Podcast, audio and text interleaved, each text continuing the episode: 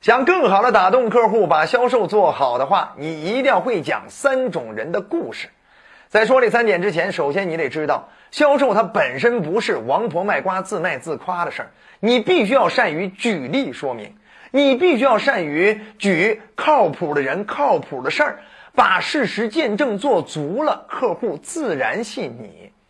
那到底哪三种人的故事必须要会讲呢？首先的第一种人呢，就是客户认识的人。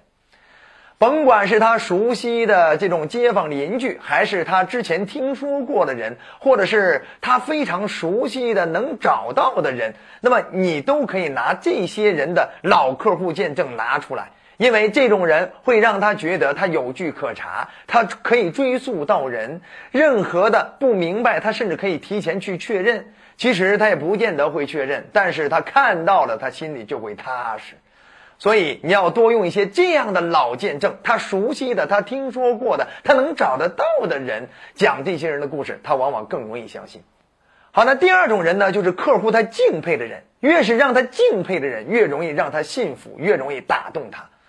比如当地的某某社会名流，或者某某知名企业家，或者是某某权威、某某职业人士、专业人士、某某医生，或者某某公益组织的相关的负责人，或者某某机构、某某机关的相关的领导出席某场活动发的某些言，给你们做的哪些信任背书等等，这些往往都更容易让对方相信你们靠谱。当然，还有第三种人的故事，你一定要会讲。这第三种人呢，就是跟他相似的人，尤其是原来还不如他，后来用上你们的服务，用上你们的方案，转变还特别大，甚至让对方很羡慕、嫉妒、恨的，相应有成就的，曾经跟他很相似的人，这种人的故事是最容易打动他的。举例说明，就像有些直销或者微商或者是保险界，经常会举一些不太起眼的角色加入了这份事业的之后的改变。那么这种人的改变史往往是很激励人心的，因为让所有人都能从他的改变史上看到自己的可能性。人人都在想，连他都能改变，那我今天加入这份事业，我一定还可以改变的更大呀。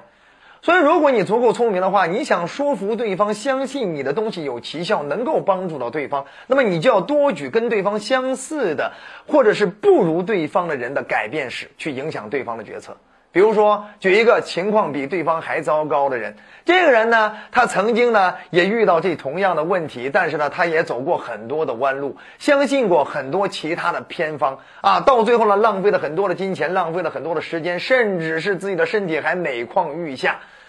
后来第一次接触到我们这产品的时候，也将信将疑啊。当时有我们的销售员给他立字为证，立下了一个承诺，他才愿意尝试一个疗程。那个疗程效果并不是特别显著，甚至都又都又要放弃了。我们的销售员极力的跟进，又让他坚持了一个疗程。哇，坚持了一个新的疗程之后，一发而不可收拾啊，彻底改变了自己的精神面貌以及身体指征。哇，后来呢，自己再用了第三个疗程之后，基本上就相当于把自己的问题给根治了。所以后来这个人成为我们产品非常给力的代言人，到哪里都传播我们产品到底是怎么一种奇效。他身边很多人因为他的传播而发生了一些奇迹式的改观。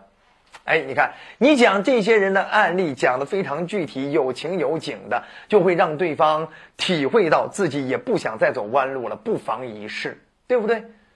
所以总结一下，如果你想更好的打动客户，让客户更容易相信你，快速提升你的销售业绩的话，你一定要善于讲好这三种人的故事。第一种就是客户他认识的人或听说过的人，他能找到追溯到源头的人。那第二种呢，就是他敬佩的人，无论是权威还是职业人士，还是某某机构的负责人，还是相应的知名企业家。好，那么第三种呢，就是跟他相似的人，尤其是原来状况还不比他好，用上你们方案之后改观非常大的人，这种故事讲好了，往往对他的触动是最大的。